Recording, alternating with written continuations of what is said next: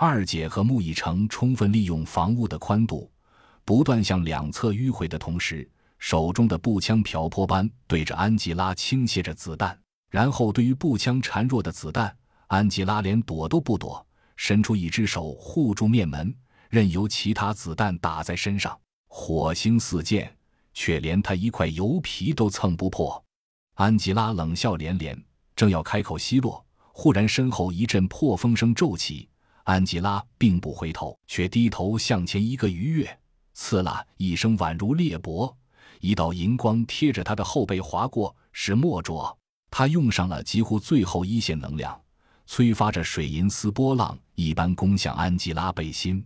安吉拉的反应不可谓不快，但墨卓的水银丝却宛如波浪，一波未平，一波又起，连续三次攻击，终于击中了安吉拉的背心。这一击的成果让众人又惊又喜。喜的是努力多方，终于得手；惊的是那无坚不摧的水银丝，居然只在安吉拉后背开了一道长七寸、深不过寸的伤痕。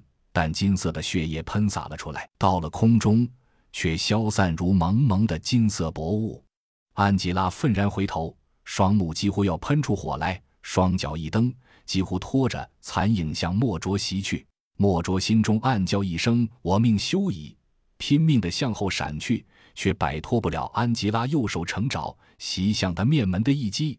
眼看袭至，莫卓闭上眼睛，双手本能地向上一格，却隐约觉得身后一阵寒风袭至。微微一睁眼，却见右后方一道寒光斜刺里杀出，是洛奇。安吉拉伸手去捉刀影，却听不远处“砰”的一声闷响。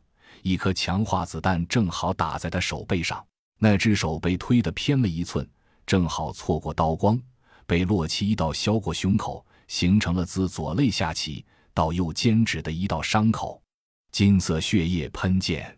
等要追击，却见安吉拉小嘴一张，发出呀的一声尖笑。面前的洛奇墨灼如蒙电击，顿时尾顿下来。安吉拉待要追击，却又顾忌真笑阳的强化子弹。只能退后三米，浑身蒙蒙金黄闪过。只见他身体周遭的伤口，居然以肉眼可见的速度愈合如初。这是什么力量？众人目瞪口呆。仔细观察，安吉拉唯一的变化，就是两侧额角的几缕头发由乌黑转为灰白。他在消耗生命力。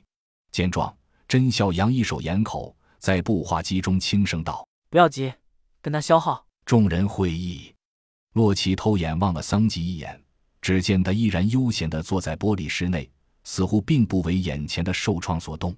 该死，他到底有什么凭依？